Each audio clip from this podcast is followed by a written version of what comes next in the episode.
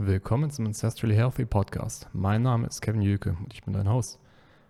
Also, willkommen zu dieser dritten Episode. Das heutige Thema der Episode ist, sind Zoonährstoffe bzw. rein tierische Nährstoffe. Ähm, den Ausdruck habe ich zufällig mal im englischsprachigen Raum gehört.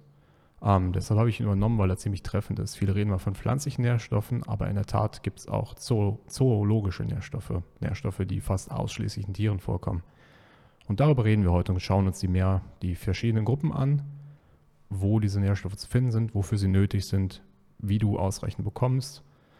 Das grobe Ziel ist es, einen Überblick zu bekommen über diese Nährstoffe. Also wir werden jetzt nicht in, sagen wir, Kreatin hundertprozentig reingehen und uns alle Mechanismen anschauen, weil ansonsten wäre diese Folge wahrscheinlich zehn Stunden lang. Stattdessen schauen wir uns einen Überblick an und ähm, auf meinem Blog oder vielleicht später als einzelne Folgen gibt es dann genauere, genauere Untersuchungen jedes einzelnen Nährstoffs.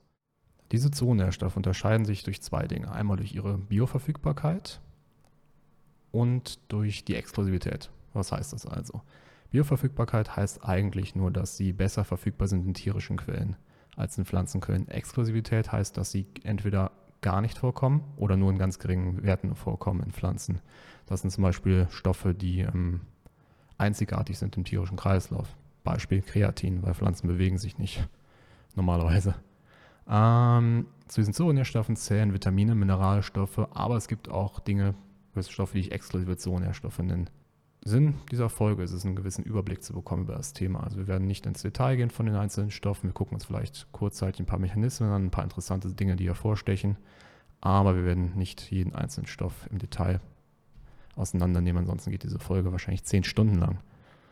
Ähm, mein Ziel ist es, ein bisschen Aufmerksamkeit auf das Thema zu bringen, weil viele Leute reden immer über pflanzliche Nährstoffe, sekundäre Pflanzenstoffe und so weiter ähm, und denken, wenn sie ein Stück Steak sehen, nur von Fett und Proteine, meistens schlechtes Fett und ähm, naja, dem ist nicht so. Tiere haben nämlich viele Nährstoffe, die exklusiv sind und sehr wertvoll sind für uns Menschen. Also, dann schauen wir uns als erstes mal an, was genau Zoonährstoffe sind. Der Name besagt es eigentlich schon. Zoo kennt man zum Beispiel von dem Wort Zoologie oder von dem Tierpark, dem Zoo, und heißt auf Altgriechisch so viel wie das Tierreich.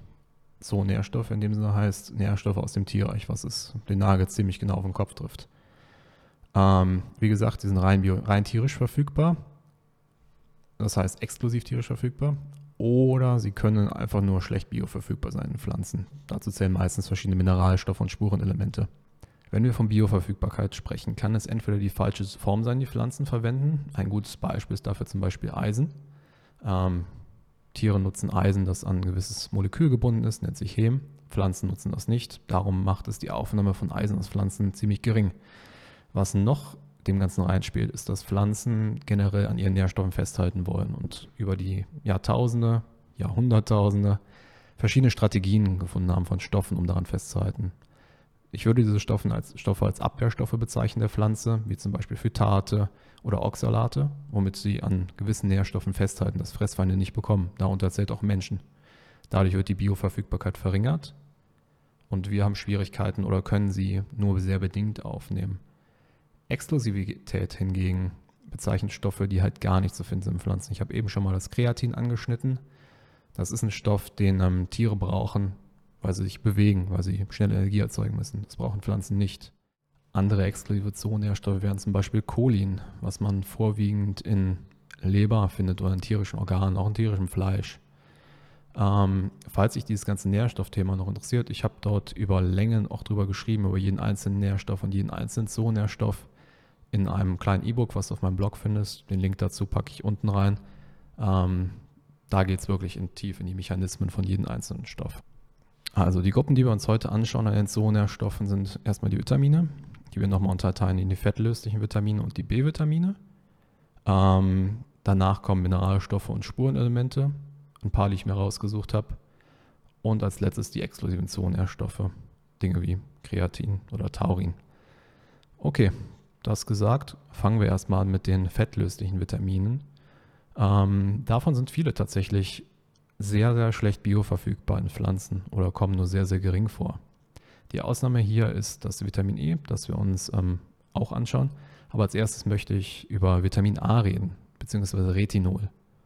Ähm, Viele denken immer aufgrund der Nährstoffempfehlung leider, dass ähm, Vitamin A in Pflanzen vorkommt. Stimmt aber nicht, tut es nämlich nicht. Was in Pflanzen allerdings vorkommt, ist ähm, ein Stoff namens Beta-Carotin und verschiedene Carotine. Das sind ähm, gewisse Farbstoffe, die, die die Pflanzen nutzen. Und unser Körper hat die Möglichkeit, Beta-Carotine bedingt umzuwandeln in Vitamin A. Deswegen wird häufig, wenn man zum Beispiel auf Karotten guckt und die Nährstoffangaben, ähm, das Ganze als Provitamin A oder als Vitamin A-Äquivalent angegeben. Geht natürlich davon aus, dass man, Vita, dass man ähm, dieses Beta-Carotin in Vitamin A umwandeln kann. Und ja, die meisten Menschen können das, aber das ist stark genetisch bedingt. Dazu habe ich eine kleine Studie rausgesucht, die wir uns anschauen werden, wenn ich das hier mit der Freigabe hinbekomme. So, und zwar heißt sie die Bioconversation of Dietary Pro-Vitamin A Carotenoids to Vitamin A in Humans. Ähm, ist von 2010 und was hier schon klar im Abstrakt, also in der Zusammenfassung rausspringt, ist die große, große Varianz an Umwandlungsarten. Gemessen wurde hier die ähm, Umwandlungseffizienz. Manche fallen bei Werten mit 3,6, was eine ziemlich gute Umwandlungseffizienz andeutet, manche aber nur bei 28 zu 1. Gewicht ist, bezieht sich da auf das Beta-Carotin. Ähm, allein schon diese Reichweite zeigt natürlich, dass es da eine sehr große Varianz gibt und dass manche vielleicht gut dieses Beta-Carotin umwandeln können und das eine alternative Vitamin A-Quelle sein kann. Viele hingegen nicht. Was die Autoren auch noch sagen, ist, dass die Richtlinien neu untersucht werden müssen, ob das so Sinn macht und ob man es wirklich als Provitamin A bezeichnen kann. Ich würde den Punkt machen, dass das Provitamin A bzw. Beta-Carotin nicht das Retinol ersetzt aus den Tieren, sondern dass wir es brauchen. Retinol kommt in tierischen Quellen hauptsächlich in Leber vor, aber auch in Niere, also in den Organen größtenteils, bedingt noch in kleineren Werten in anderen. Und es muss ziemlich komplex aktiviert werden unter Zusatz von Sonnenlicht. Auch gibt es mehrere Retinolformen. Es gibt Retinolsäure, es gibt Retinal. Ähm, und da kommen die Pflanzen nicht dran. Deswegen ist es auf jeden Fall ein Zoonährstoff, den wir von Tieren bekommen müssen. Das müssen wir mit Sonne aktivieren. Ansonsten wandelt sich das Vitamin A nicht um in die ganzen bioverfügbaren Formen von Vitamin A, die wir dann zum Beispiel brauchen für unser Immunsystem, für die Immunantwort oder um gewisse Rezeptoren auszubilden und vor allem in der Sicht. Das nächste fettlästige Vitamin auf unserer Liste ist Vitamin E, was so ein kleines Paradox ist, weil Vitamin E kommt ziemlich viel in ähm, Pflanzen vor, in vor allem Ölsaaten und ähm, fettreichen Pflanzen. Ähm, vorne ran sind da verschiedene Pflanzenöle, wenn man sich auf die, wenn man auf die Werte guckt, wie zum Beispiel Rapsöl, Sojaöl, Sonnenblumenöl. Alles keine Dinge, die man essen sollte, aufgrund des hohen ähm, Gehalt an mehrfach ungesättigten Fettsäuren, vor allem den Omega-6-Fettsäuren. Ähm, in tierischen Fetten kommt auch Vitamin E vor, wie zum Beispiel in Butter oder in ähm, Talg, in Rinderfett oder einfach in fettigem Fleisch. Jedoch zu sehr viel, sehr weitaus geringeren Anteilen. Ähm, was hier auch auffällt, ist, dass fettiges Fleisch sich unterscheidet im Sinne von Rindern, die mit Weizen ernährt wurden und mit Getreiden ernährt wurden oder Rinder, die rein auf Gras gefüttert wurden, dass da der Anteil an Vitamin E um einiges größer ist. Vitamin E wird auch Tocopherol genannt und kommt in verschiedenen Formen von Alpha bis, ich meine, Delta. Ähm, ich teile gerade nochmal den Bildschirm. Dann können wir uns hier diese Tabelle anschauen, die ich auf der Webseite von Paul Saladino gefunden habe, einem recht bekannten, recht bekannten Online-Gesicht in der ganzen Carnivore und Animal-Based Community im englischsprachigen Raum. Was er in diesem Artikel geschrieben hat und verglichen hat, ist einfach ähm, wie es aussieht mit Rindern, die mit Getreide unterstützt gefuttert wurden und Rindern, die rein mit auf dem, auf dem Weiden ernährt wurden. Ähm, in der Tabelle sieht man zum Beispiel, wie der Gehalt ist im Fleisch an Vitamin E, hier heißt es Alpha-Tocopherol, an Beta-Carotin und dann Ascorbinsäure, also das wäre Vitamin C. Und man sieht ganz klar, dass im Vergleich von Grain zu Pasture, also Getreide unterstützt zu Rheinweide, der Gehalt fast doppelt so hoch ist an Vitamin E. Bei den anderen sieht man das auch. Könnt ihr mal reinschauen, der Artikel erklärt das Ganze noch ein bisschen. Ähm, nichtsdestotrotz, selbst wenn die Rinder auch mit Getreide unterstützt gefuttert, mit verschiedenen Silagen unterstützt gefuttert würden, haben, erhalten sie trotzdem noch Vitamin E. Aber die Anteile hier sind weitaus geringer als das, was die DGE empfiehlt. Das hier sind 1,5 Mikrogramm pro Gramm. Ich weiß nicht, wie viel das pro 100 Gramm Rindfleisch sind, aber die Empfehlungen liegen circa bei 12 Milligramm pro, pro Tag. Und das wären circa 4 Esslöffel Rapsöl, was eine schreckliche Empfehlung ist. Weil warum sollten wir ein pro-oxidatives Öl zu uns nehmen, was allerhand voll Schaden anrichtet, um ähm, für antioxidative Effekte? Das macht für mich absolut keinen Sinn. Darum schätze ich, dass die Werte einfach viel zu hoch angesetzt wird. Vor allem der Gesellschaft, die sich rein westlich ernährt mit den ganzen diesen ganzen niedriggradigen Entzündungen, die heutzutage jetzt anzufinden sind im Stoffwechsel vieler. Ein weiteres fettlösliches Vitamin, das wahrscheinlich jeder kennt, ist Vitamin D, ähm, was öfters auch das Sonnenhormon genannt wird. Ähm, Vitamin D wird wenig aus dem Essen aufgenommen. Gewisse Fische haben Vitamin D, aber hauptsächlich, wie die meisten wissen, stellt man es her durch UVB und UVA-Strahlung, die auf der Haut auftrifft. Und tatsächlich ist es gar nicht so leicht, Vitamin E herzustellen, vor allem im deutschsprachigen Raum, Schweiz, Österreich und ähm, Deutschland, weil man hier nur in gewissen Jahreszeiten, wenn die Sonne über 32 Grad steht, Vitamin D herstellen kann. Und das geht zum Beispiel nicht im Winter. Und selbst im Sommer ist UV-Strahlung im Sonnenspektrum beziehungsweise im Licht der Sonne nur von circa 9 bis 18 Uhr anzufinden. Ansonsten während dieser Zeit stellt man Vitamin D her. Je nachdem, wie viel Haut du an die Sonne bringst, in der Zeit davor, also am frühen Morgen und am späten Abend nicht, weil dort ähm, die UV-Strahlen aufgrund der, des Sonnenwinkels aus dem Spektrum verschwinden und mehr grüne und rote Anteile überwiegen. Das Ganze geschieht, indem Sonnenstrahlung Cholesterin, welches in der Haut eingelagert ist, chemisch umwandelt in eine Vorstufe von Vitamin D. Diese Vorstufe wird dann aus der Haut in die Leber transportiert, wo die Speicherform hergestellt wird. Ähm, diese Speicherform ist das, was auch gemessen wird in den Bluttesten. Das ist weit, weitaus höher als das aktive Vitamin D, was dann aus diesem Speichervorrat hergestellt wird. Das aktive Vitamin D heißt auch Calcitriol, das Speicher-Vitamin D Calcidiol. Abseits von diesen beiden Formen gibt es noch viele weitere Vitamin D-Formen, die ähm, noch mehr Forschung brauchen. Viele sind mit verschiedenen Effekten zusammenzubringen. Dennoch, ich glaube, es gibt über zehn weitere Formen. Dennoch brauchst du auf jeden Fall noch mehr Forschung. Das nächste fettlöse Vitamin D und auch das letzte, was wir haben, ist Vitamin K. Ähm, Vitamin K ist auch ein bisschen wie Vitamin A. Es ist verwirrend, weil es eine pflanzliche Form gibt, das sogenannte Phylaquinon. Das ist das Vitamin K1. Und es gibt das Vitamin K2, das wäre das Menaquinon. Ähm, wie beim Beta-Carotin auch gibt es einen Konversationsmechanismus von K1 zu K2, aber auch nicht ohne Probleme. Das gucken wir uns gleich nochmal an. Ähm, Vitamin K gibt es noch nicht so lange, also gibt es schon lange, aber wurde auch erst vor recht kurzer Zeit entdeckt. In den 1930er Jahren hat ein Zahnarzt namens Weston Price das Ganze als Faktor X benannt, weil er auf Reise war von verschiedenen ähm, noch indigen lebenden Völkern und untersuchen wollte, wie es um die Zahngesundheit steht und die Diäten, die damit verbunden sind, weil er gemerkt hatte, dass es eigentlich keine Zahnprobleme gab in indigen lebenden Völkern. Er wollte wissen, warum, ob die irgendwas essen, was moderne Menschen nicht essen. Und ähm, unter anderem hat er diesen Faktor X da rausbefunden, welcher dann später als Vitamin K ähm, benannt wurde und auch chemisch isoliert wurde. Wir gucken uns jetzt nochmal diese Vitamin K-Konversation an. Dazu habe ich auch ein paar Zahlen gefunden in diesem Artikel, den ich auf Longevity Medicine Review gefunden habe. Ähm, ihr findet auch diese ganzen Artikel-Links, wenn ihr die nochmal genauer durchlesen wollt, unten in der Beschreibung.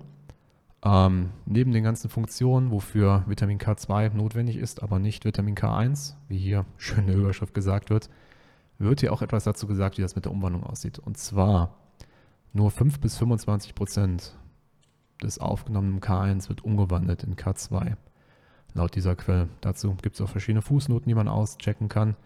Und dementsprechend haben die ähm, eine Referenz ausgearbeitet von 45 Milligramm pro Tag als Empfehlung für K2. Auch wichtig bei Vitamin K, es gibt es in ganz vielen verschiedenen Formen. Die werden als MK1, MK4, MK7, MK11 und, und so weiter bezeichnet. Viele Formen kommen nicht im tierischen Reich vor. Größtenteils in Tieren kommen diese höherkettigen Formen vor. Ich glaube, MK, alles über MK4 und MK7 waren es. Ähm, und tatsächlich sind das auch die Formen, die ähm, scheinen, als wären sie am besten verwertbar von Menschen. Worauf das hindeutet, ist natürlich, dass tierisches K2, K2 oder Menaquinon, wie es chemisch heißt, für Menschen einfach am wichtigsten ist oder für Menschen am besten zu verwerten ist, weil es das ist, was wir schon immer hatten und dieser K1-Mechanismus entweder ein Überbleibsel ist oder eine Unterstützung ist. Vitamin K ist wichtig im Körper, ähm, einerseits für den Kalziumstoffwechsel. Das arbeitet, sage ich mal, als Trifecta zusammen mit Vitamin D und Kalzium, um das Kalzium aus den Gefäßen zu bekommen. Deswegen ist Vitamin K sehr wichtig, um ähm, Gefäßverkalkung zu verhindern, ähm, weil ohne Vitamin K das Kalzium am falschen Ort stecken bleibt. Auch sind diese ganzen fettlöslichen Vitamine wichtig für die Zahngesundheit, weil das Immunsystem in den Zähnen von denen abhängig ist. Deshalb hat auch Weston Price anfänglich den Faktor X entdeckt in dem Immunsystem der Zähne. Ansonsten braucht man Vitamin K noch für gewisse Proteine, ähm, heißen Glarproteine, die ähm, Effekte haben auf die Blutgerinnung, aber so tief wollen wir uns jetzt gar nicht in dem Vitamin K verlieren. Was auffällt bei all diesen fettlösenden Vitaminen ist, dass ähm, sie wenig in Pflanzen vorkommen, bis auf Vitamin E in den ganzen Ölsaaten. Aber darum, darum, weil viele Pflanzen sehr fettarm sind, außer tropische Pflanzen, wie zum Beispiel Avocados oder Kokosnüsse, kommen diese ganzen fettlösenden Vitamine größtenteils in Tieren vor. Tiere haben Fett, Pflanzen größtenteils Kohlenhydrate, wenn wir uns die Hauptenergiezusammensetzung beide anschauen. Ausnahmen sind da, wie gesagt, die tropischen Pflanzen und Ölsaaten, aber die sollten auch kein Teil sein einer menschlichen Ernährung. Das nächste Thema, was wir uns anschauen, sind die B-Vitamine. B-Vitamine darum, weil all diese Vitamine für den Energiestoffwechsel notwendig sind. Im Gegensatz zu den fettlösenden Vitaminen haben die B-Vitamine meistens das Problem von Bioverfügbarkeit und der Menge, der Gesamtmenge, die vorkommt in Pflanzen gegenübergestellt mit Tieren. Das heißt, Pflanzen haben auch, enthalten auch B-Vitamine, enthalten auch alle B-Vitamine, aber die Menge, die in Tieren vorkommt, ist meistens um einiges höher als in Pflanzen. Es gibt gewisse Ausnahmen, wie zum Beispiel Folat, was viele als Folsäure kennen, aber die Menge in Tieren von vielen anderen überwiegt auch. Ich habe mir vier rausgesucht, die in Tieren überwiegen. Das erste B-Vitamin, das zu nennen ist, ist Thiamin, auch bekannt als Vitamin B1. Ähm, Vitamin B1 kommt viel in Muskelfleisch vor, am meisten Schweinefleisch, aber auch viel in Rinderfleisch. Und wenn du Carnivore isst oder tierisch basiert isst oder auch viel Fleisch generell isst, brauchst du dir keine Sorgen zu machen um Thiamin. Ähm, Thiamin ist wichtig für den Kohlenhydratstoffwechsel. Das heißt, wenn du mehr Kohlenhydrate isst, brauchst du tatsächlich auch mehr Thiamin. Ich glaube, bis zu 80 Prozent mehr waren es, wenn du wirklich auf einer kohlenhydratreichen Diät bist, als wenn du ketogen isst, weil es für vier wichtige Enzyme notwendig ist. Das nächste B-Vitamin, was viel mehr in Tieren vorkommt als in Pflanzen, ist Riboflavin, auch Vitamin B2 genannt. Ähm, Riboflavin ist enorm wichtig im Körper, weil es für gewisse Redoxpaare gut ist, zum Beispiel für das FAD oder das FMN, das Flavin-Adenosin-Dinukleotid oder das Flavin-Mononukleotid. Ähm, in diesen Formen von FAD und FMN wird Flavin im Körper in verschiedene Proteine und Enzyme eingebaut und genutzt, um Elektronen von verschiedenen Zyklen zu tragen. Ähm, wenn du dir die Energiegewinnung im Körper vorstellst, ist es eigentlich nur die Geschichte von Elektronen, die von A nach B geschleust werden, bis sie im Endeffekt bei der ATP-Synthase ankommen, wo dann ATP gewonnen wird und Wasser. Aber bis dahin werden nur Elektronen von A nach B geschoben, diesen ganzen komplexen Mechanismen, beziehungsweise Hydrid-Ionen mit Elektronen, also H+, und die Elektronen werden mit herumgeschoben. Mehr passiert da eigentlich nicht. Für dieses Herumschieben ist halt FAD extrem wichtig und Niacin, auf das wir als nächstes zu sprechen kommen. Hervorzuheben ist dabei die Wichtigkeit von Flavin auf Glutathion, auf deine Redox-Prozesse und auf die Methylierung. Ähm, das sind ziemlich viele geladene Begriffe. Glutathion ist das Hauptoxidans deines Körpers, was der selber herstellt und nutzt. Redox bezeichnet nur den Prozess von verschiedenen Paaren Elektronen hin und her zu schieben, zum Beispiel ähm, ADP und ATP oder NADH und NAD+. Was das bewirkt, ist das Herumschieben von Energie im Energiestoffwechsel. Methylierung ist der Prozess, wie dein Körper einfach Methylgruppen von A nach B rumschiebt. Kann man sich vorstellen wie in einem Lego-Baukasten. Das ist zum Beispiel wichtig für 200 Enzyme und für Genexpression und gewisse DNA-Regulierung. Deshalb Flavin ist essentiell, kommt viel mehr in Tieren vor als in Pflanzen. vor allem in Fleisch und Organen. Das dritte B-Vitamin in unserer Liste ist Niacin. Niacin wirkt ähnlich wie Flavin, ist auch im Energiestoffwechsel stark beteiligt und für das Herumschieben von Elektronen von A nach, G, A nach B zuständig.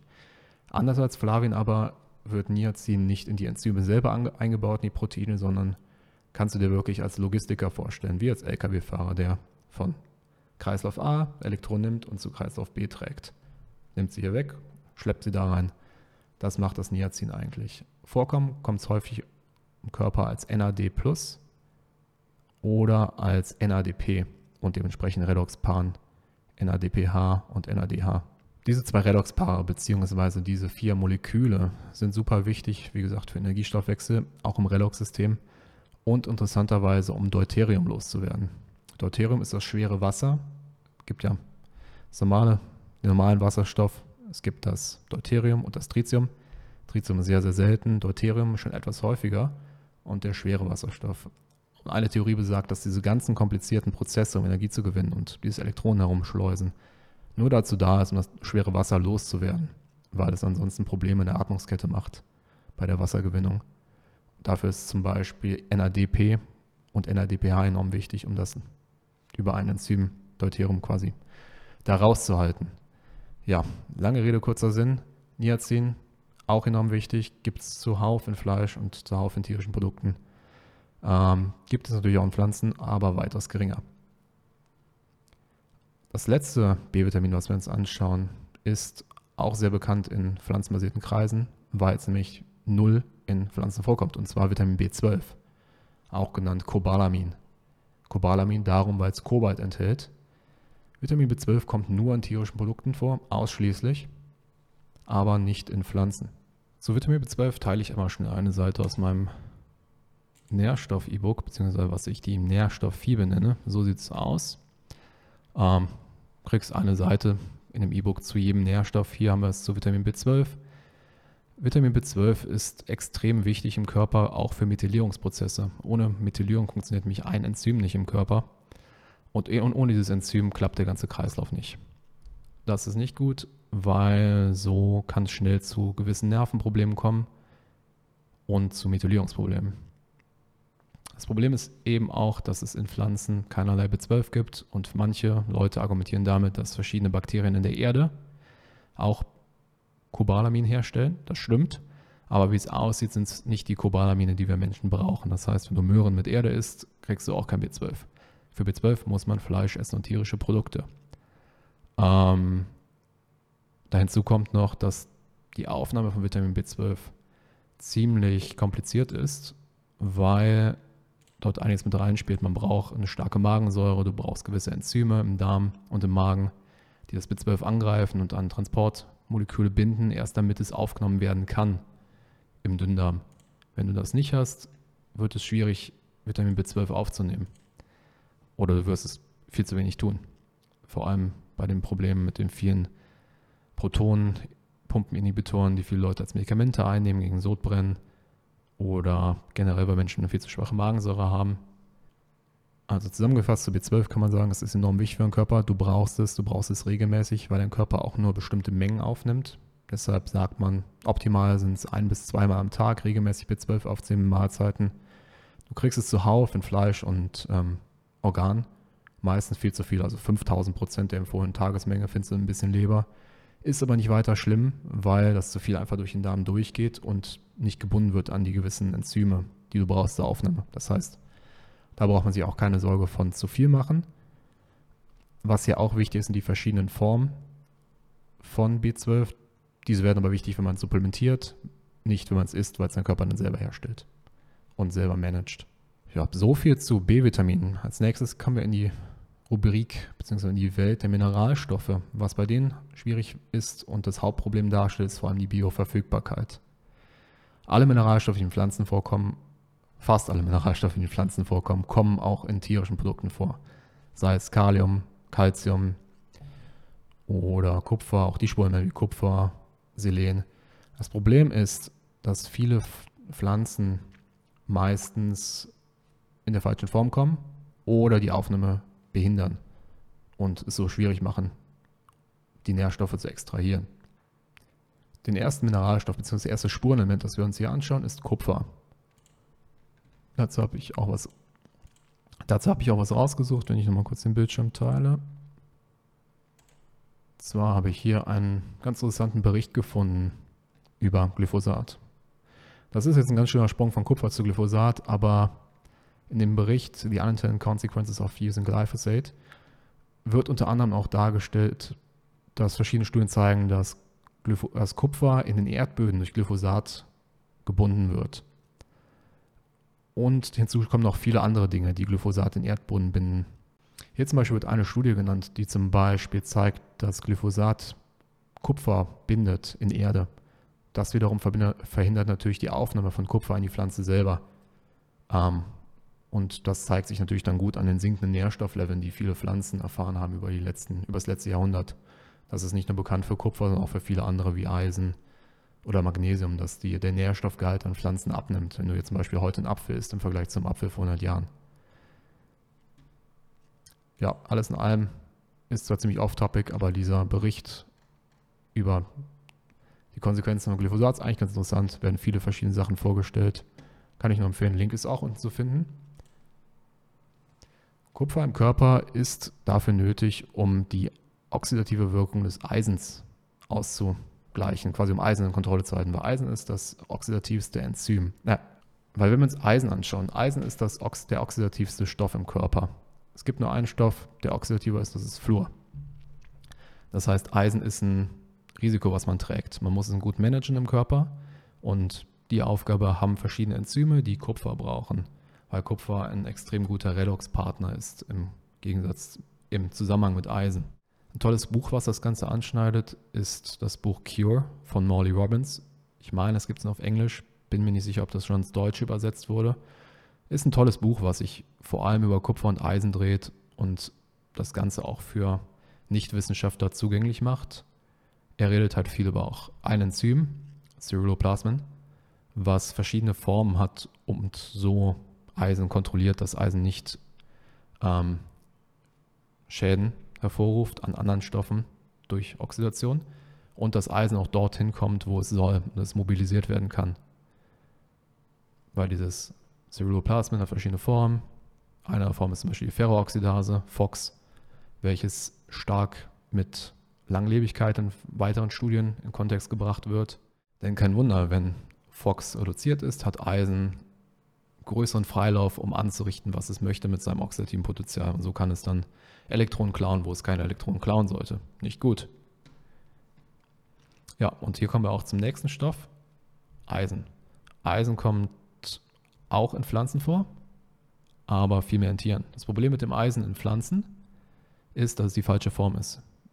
Menschen und Tiere haben Eisen, was an ein anderes Protein gebunden ist, das nennt sich Häm. Pflanzen haben das nicht. Darum können wir das pflanzliche Eisen viel, viel schlechter aufnehmen. Und das ist nichts Neues. Das kennen viele Leute, die pflanzenbasiert essen. Das kennen viele Vegetarier, das kennen viele Veganer, dass die zu wenig Eisen bekommen durch ihre Ernährung. Ähm, deswegen dort hilft Fleisch weil man dadurch einfach gutes Eisen aufnehmen kann, was qualitativ verfügbar ist für den Körper. Und so vermeidet man das Problem einer Supplementation. Wichtig, wenn man viel Eisen isst, muss man auch viel Kupfer essen.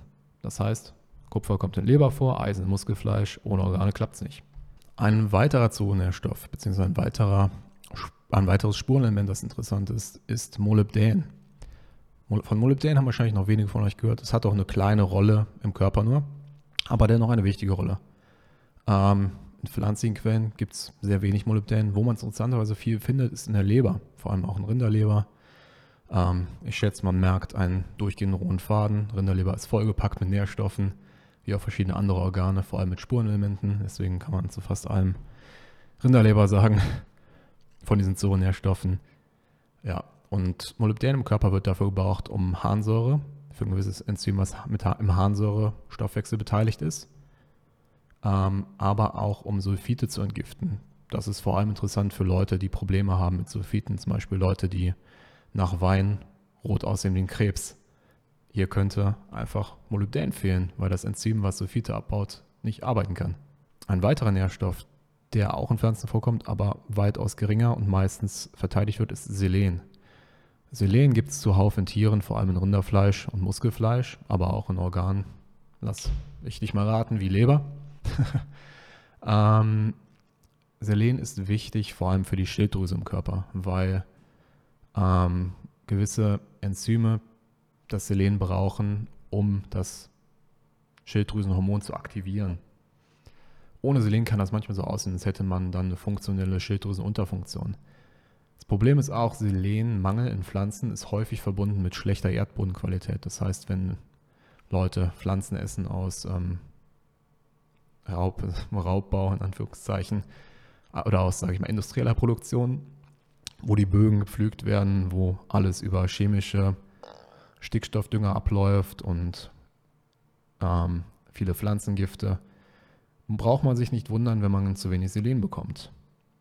Es gibt eine Ausnahme im pflanzlichen Reich, die mir gerade einfällt, und das ist die Paranuss. Paranuss halt extrem viel Selen und sind halt daher auch gerne empfohlen.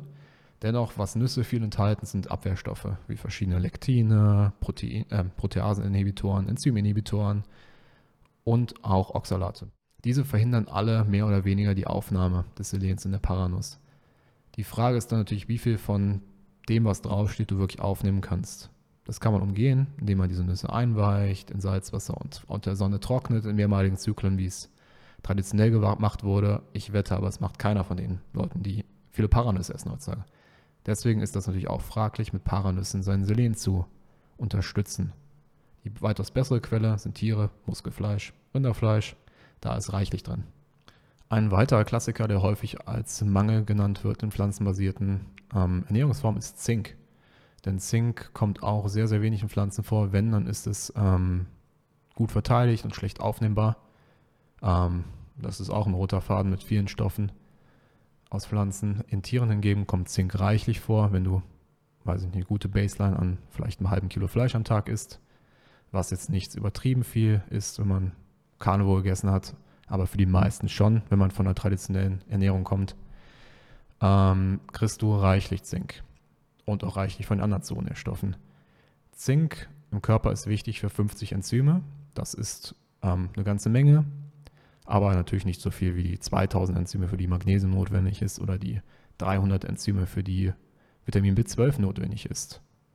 Diese 50 Enzyme sind vor allem wichtig für deine Nervengesundheit, dafür, dass du gut sehen kannst und für verschiedene Transporter, die am gemeinsamen Kupfer agieren. Die letzte Gruppe, die wir uns anschauen von Zoonährstoffen, sind die richtigen Zoonährstoffe. Also damit meine ich wirklich Stoffe, die exklusiv in Tieren vorkommen, die du nicht aus Pflanzen bekommst ent oder entweder nur in sehr, sehr geringen Mengen. Ähm, das erste, was wir uns anschauen, ist das Cholin als Zoonährstoff. Dieses gibt es in Pflanzen, aber nur in sehr geringen Mengen. In Tieren gibt es das weitaus mehr, selbst in Muskelfleisch am meisten. Cholin enthalten aber Organe wie Leber oder Nieren. Cholin ist ähm, für viele Dinge wichtig. Vor allem, es gibt einen Neurotransmitter, Acetylcholin. Der wird direkt aus Cholin synthetisiert. Alle Zellmembranen werden aus Cholin gemacht. Zu nennen ist das Phosphatidylcholin, woraus die Zellmembranen entstehen. Und für Methylierungsprozesse. Es gibt verschiedene Kreisläufe, die ich dir kurz zeigen möchte. Dazu teile ich gerade nochmal den Bildschirm.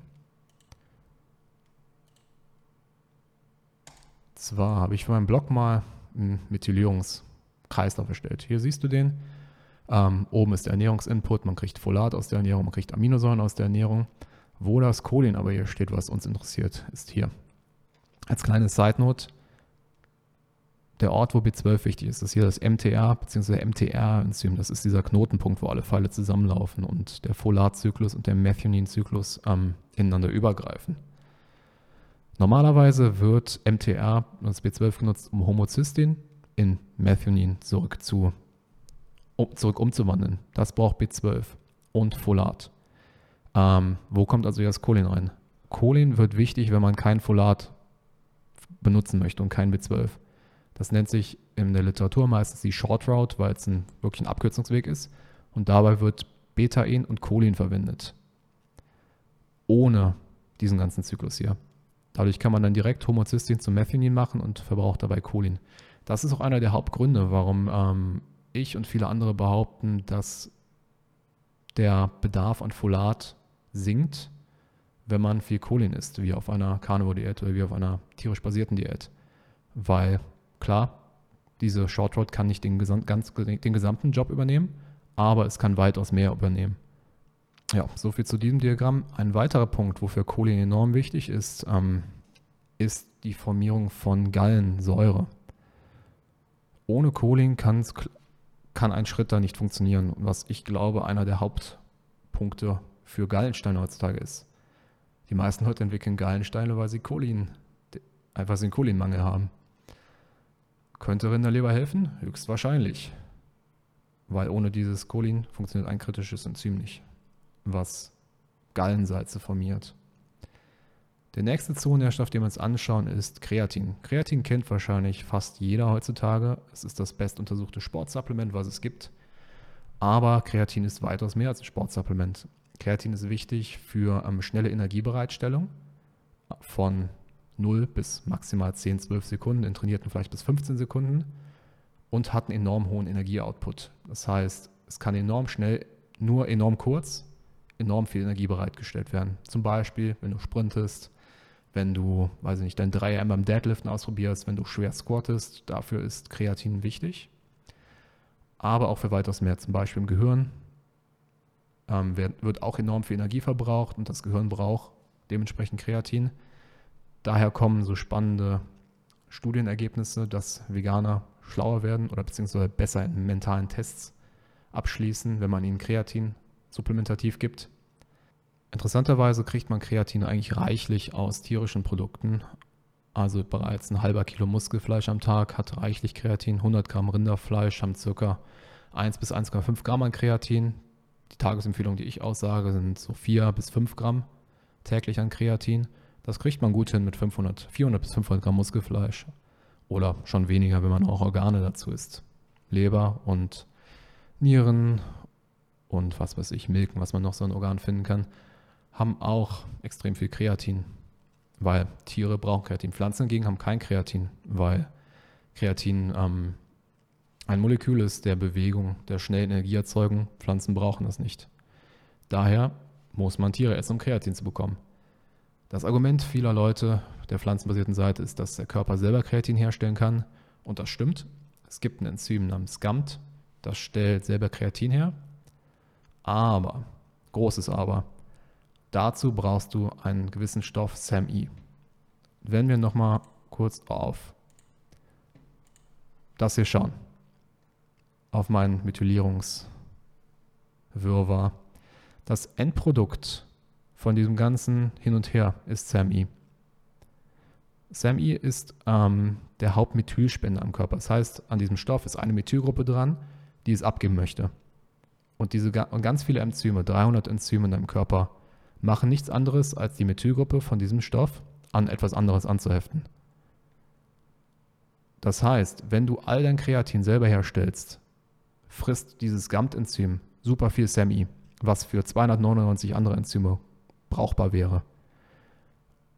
Und klar, man könnte sagen, okay, vielleicht braucht GAMT nicht so viel, aber es wird in der Literatur ungefähr angenommen, dass GAMT 40% deines gesamten SAMe ausgeschrieben S-Adenosylmethionin, braucht. Das ist eine ganze Menge. Das heißt, wenn du genügend Kreatin isst, kannst du, wer weiß wie viel, aber du kannst auf jeden Fall diese 40% drücken, weil dein Körper es nicht selber synthetisieren muss. Dadurch hast du mehr SAMe für 299 andere enzymatische Reaktionen.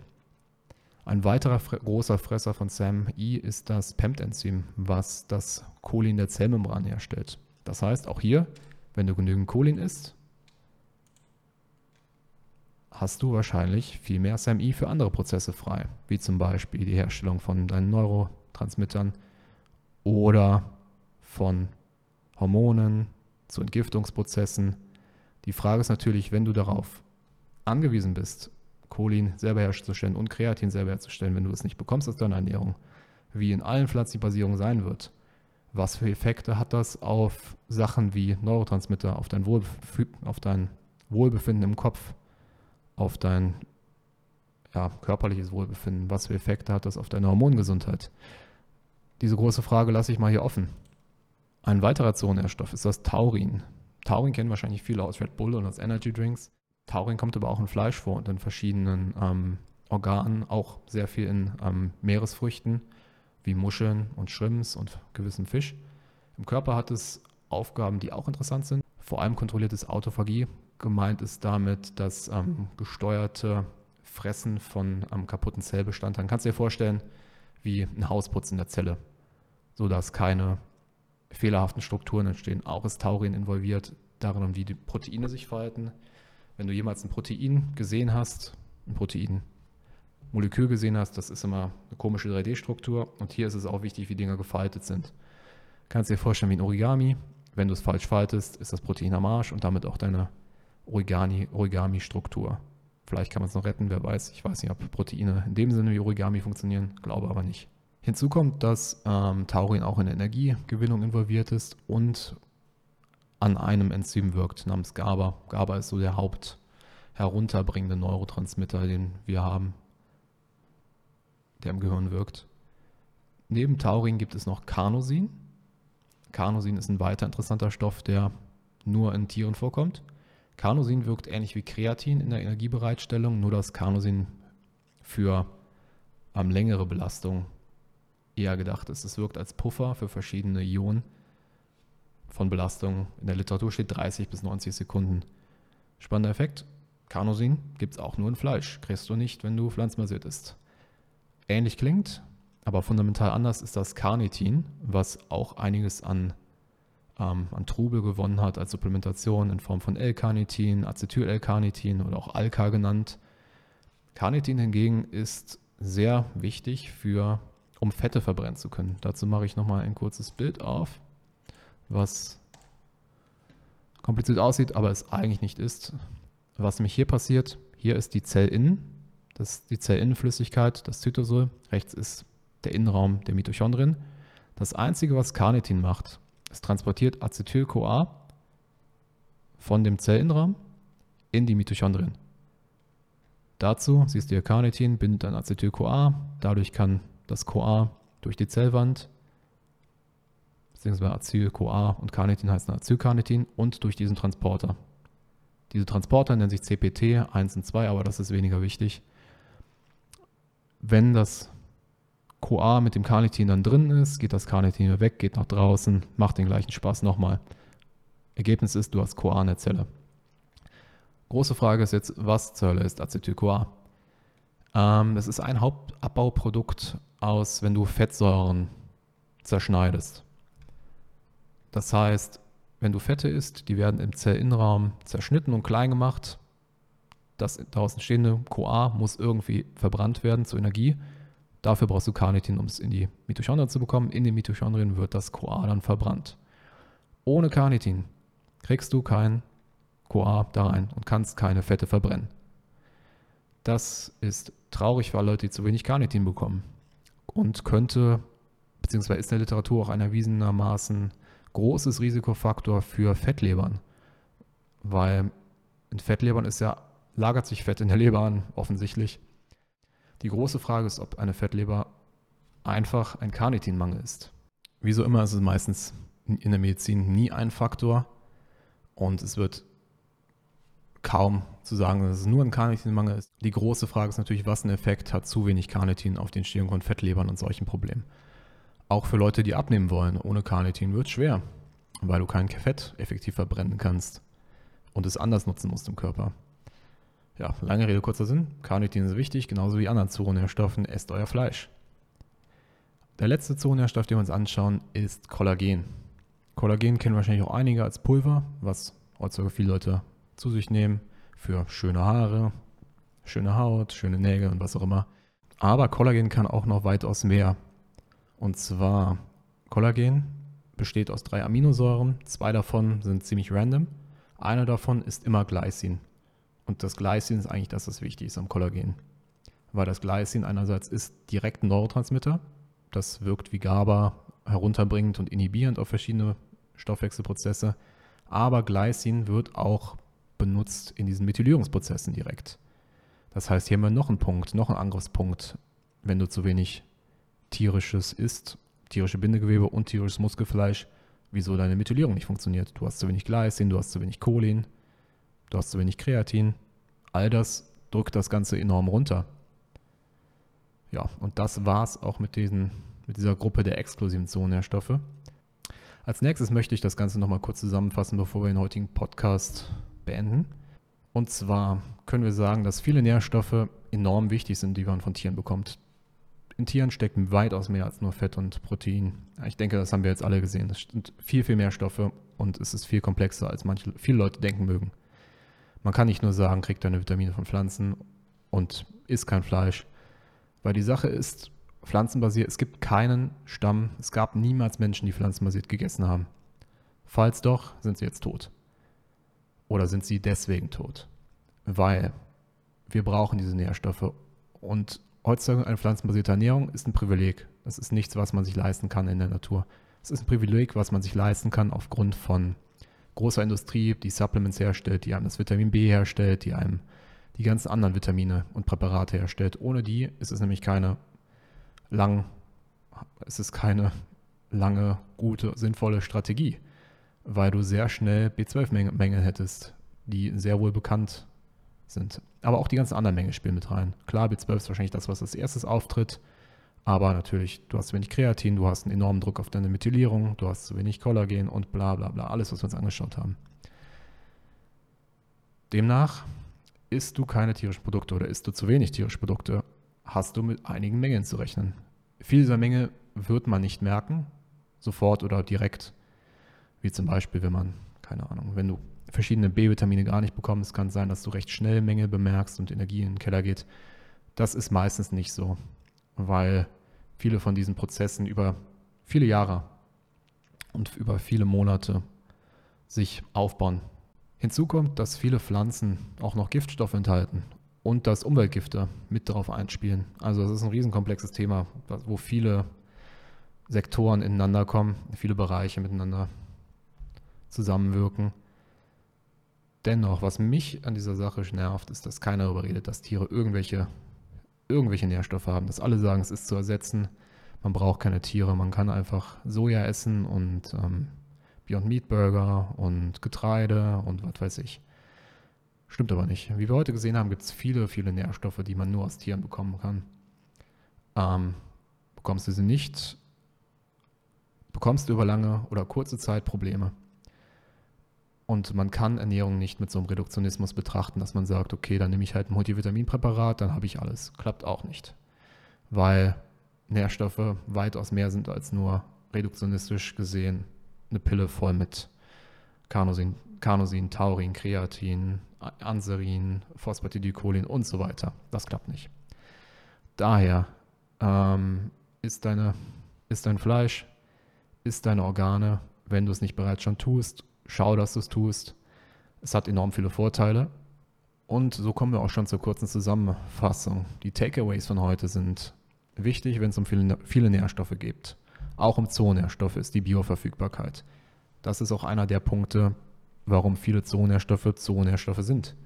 Weil sie kommen zwar in Pflanzen vor, sind aber enorm schlecht verfügbar. Hingegen in Tieren kannst du verschiedene Stoffe wie beispielsweise Eisen oder Zink viel besser aufnehmen und hast kein Problem mit Abwehrstoffen oder den verschiedenen Formen.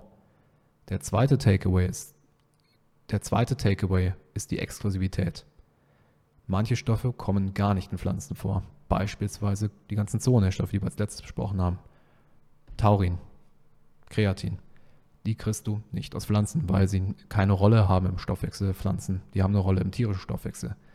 Das heißt, ist Tiere, dann bekommst du sie auch. Ist sie nicht, dann bekommst du sie nicht. Ganz einfach. Der dritte Takeaway-Punkt ist auch der mir wichtigste und mir liebste. Und zwar, dass Fleisch viel mehr ist als nur Fett und Protein. Wie wir gesehen haben, steckt viel, viel mehr drin als nur Makronährstoffe, die ganzen Mikronährstoffe. Und das ist auch das Thema, was mir meistens satirisch auf den Sack geht, wenn man Mainstream über Ernährung redet, weil alles nur reduktionistisch nach If It Fits Your Macros und Macro-Tracking und sowas bewertet wird. Ist aber nicht so leicht. Ich hoffe, aus diesem Einblick in die Welt der Zoonährstoffe konntest du einiges für dich mitnehmen. Ähm, ich habe auch einen Post über Zoonährstoffe, wo das Ganze nochmal detaillierter beschrieben ist auf dem Blog. Den findest du unten in der Beschreibung. Da kannst du nochmal weiter über Zoonährstoffe durchlesen. Auch habe ich über verschiedene Zoonährstoffe wie Kreatin, über die großen, ein Beitrag selber geschrieben. Link findest du auch unten. Ansonsten, wenn dir der Podcast gefallen hat, würde ich mich sehr über eine Bewertung von dir freuen auf den gängigen Podcast-Plattformen.